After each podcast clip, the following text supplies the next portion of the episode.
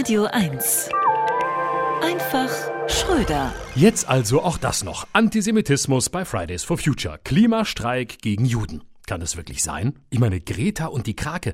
Sie hat ein Foto von sich mit dem Plüschtier auf Instagram geteilt und gelöscht. Und eine Krake ist ein faschistisches Symbol. Greta ist eine autistische Frau, die ist Opfer, doppelt sogar, Opfer von Ausgrenzung. Sie kann gar keine Täterin sein. Entweder Opfer oder Täter. Aber beides, wie soll das gehen? Wer es nötig hat, Fridays for Future Antisemitismus vorzuwerfen, der hat die Klimabewegung nicht verstanden. Es geht um Klimagerechtigkeit. Die verstehen sich längst als antirassistische Anwälte des globalen Südens.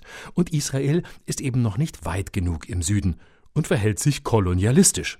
Immerhin hat Fridays for Future hier die weltgrößte und beste Elite-Uni an seiner Seite. Hogwarts, nein, Harvard. Hier haben am Tag des Hamas-Angriffs am 7. Oktober mehr als 30 studentische Organisationen einen Aufruf gestartet, in dem stand, wir machen das israelische Regime vollumfänglich für die sich entwickelnde Gewalt verantwortlich. Ich dachte zuerst, seit wann ist Harvard die Pressestelle der Hamas? Die Pressesprecherin, also der Uni, nicht der Hamas, sagte, man müsse Respekt haben vor konträren Standpunkten. Hier muss man nochmal aufklären. Es gibt einen Unterschied zwischen Mikroaggression und Makroaggression. Wenn sich Katy Perry oder Kim Kardashian mit Cornrows, Zöpfen und Braids auf Instagram fotografieren, ist das kulturelle Aneignung. Wenn eine Schweizer Band mit Rasterlocken Reggae-Musik spielt, auch. Im Zweifel retraumatisierend. Aber die Makroaggression der Hamas ist letztlich gar keine Aggression, sondern ein notwendiger Aufschrei der Opfer. Natürlich waren die Juden auch mal Opfer, aber das ist halt lange her. Die Zeiten haben sich geändert. Heute gibt es die Critical Race Theory, Intersektionalität, darum geht's.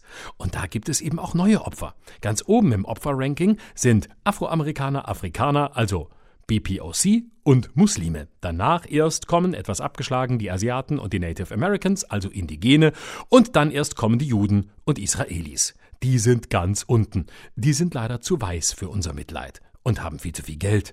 Aber das kann man ja heute gar nicht mehr sagen. Sonst kriegt man direkt einen Richard-David-Stern ans Revier. Antisemitischer Umweltaktivismus könnte sogar mehrheitsfähig sein. Hakenkreuze zu Windrädern, Sieg-Heilkräuter, Fridays for Führer. Dann bilden wir rasch eine Umweltschutzstaffel und erlauben den Landwirten nur noch Hühner als Blut- und Bodenhaltung. Florian Schröder. Immer dienstags im schönen Morgen und jederzeit auf radio1.de.